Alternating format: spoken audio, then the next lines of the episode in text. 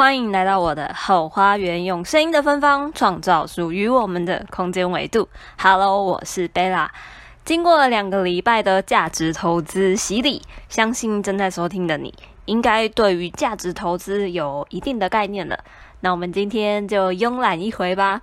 剩下不到几天的时间就要迈入七月了，也就是说，距离我这一份安逸轻松的工作也要进入收尾的阶段了。记得一开始来到这份工作的时候，只是想说，才刚回到台湾，就随便先找个工作打个工吧。没有想到，时间一晃，我也做了一年又三个月。清楚的这一份工作，它是有尽头的，时间说长也不长，说短也不算太短。其实挺感谢有这一份工作的出现，这一份工作的上班时间。跟普通上班族周休二日、朝九晚五、月休八天不太一样，而我的工作呢，一天的工时虽然长了一点，却可以上班十五天，休假十五天。拥有这种高弹性的时间之下，我可以去学习我想要学习的美股、唱歌，甚至到与家人相处的时间，还有最重要的就是养成了我写文章。录音频的习惯，这种感受从来都没有。从这一份工作中换取从未有过的经验，不多不少，刚刚好。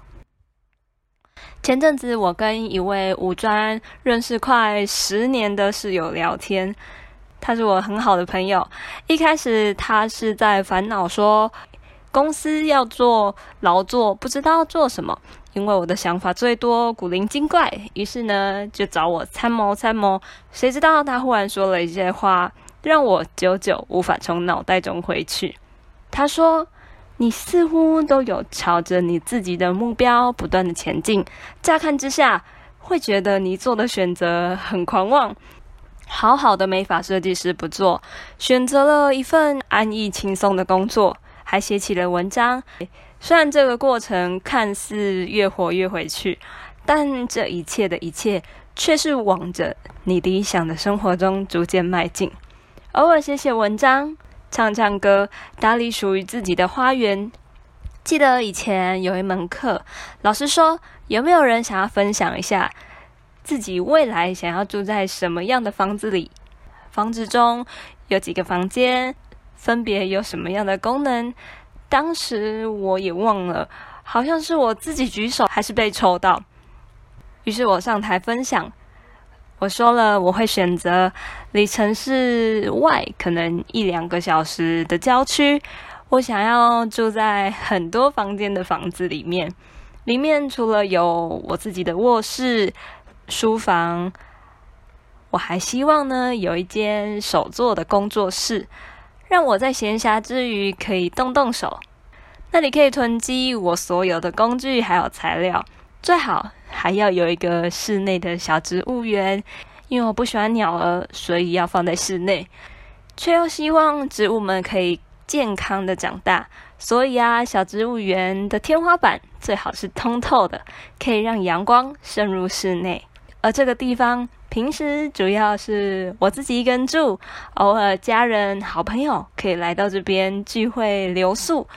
当然，如果未来遇到了真的喜欢的另一半，我们可以一起享受在这个悠悠的空间里面。有可能是自己不爱受拘束的个性，又或者是崇尚自由的理念贯彻在我的身体里，才会连工作上面的步伐也随之悠闲了起来。在那一次的课堂之中，印象最深刻的是有个同学说：“你要那么多房间干嘛？”那时候的想法很单纯，只有一个，就是每一个空间都有它独立存在的价值。也有个同学未来想要拥有的是市中心的房子，就算房间再小都没关系，但是要有奢华住在饭店的感觉，是不是很有趣？如果价钱都一样的房子，每一个人所选择理想中未来的家，是不是差距都非常大呢？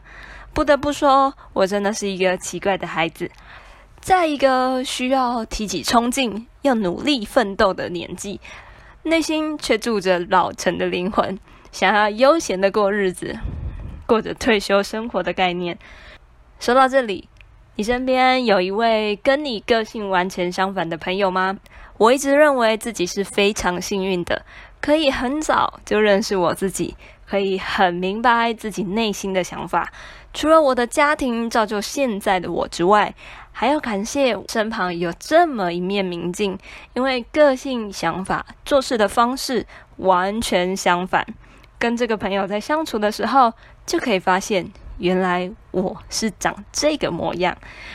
与好朋友聊天的过程之中，可以发现到，这一年又三个月的日子，似乎也不是太荒废，不是自己太慵懒，而是一个逐渐趋缓的过程。也许是曾经的急迫，希望自己赶快当上设计师，不眠不休的练习；或者是不想对不起家人跟自己，希望自己成为一位优秀的孩子。而现在任务都完成了，也就可以随着内心的脚步，遵循着内心的自由意志，活出自己的未来。以前自己从没想过，为什么要有一间那么大的房子？那个时候只是单纯的。发自内心的喜欢，而且向往。而现在的我非常清楚，这个是潜意识中内心最想要的自由空间。不知道正在收听的你，是否也跟贝拉一样，内心住着热爱自由的灵魂呢？是否跟我一样，想要住在一间大房子里面，而且还有几个需要独立存在的空间，分别诉说着不同面向的自我？又或者你是用什么样的方法发现自己的另外一面明镜？欢迎来告诉我吧。充实自我的同时，自在享受剩余的上班时间，也是一种别于一般的享受。你说是吧？而今天的内容比较像是自由书写的概念，嗯，希望你们会喜欢。好啦，到了今天的最后。非常谢谢沉浸在后花园的你，空出宝贵的时间来品尝这一集的芬芳，让我们一起成为自己的人生导师。我是贝拉，下次再见，拜拜。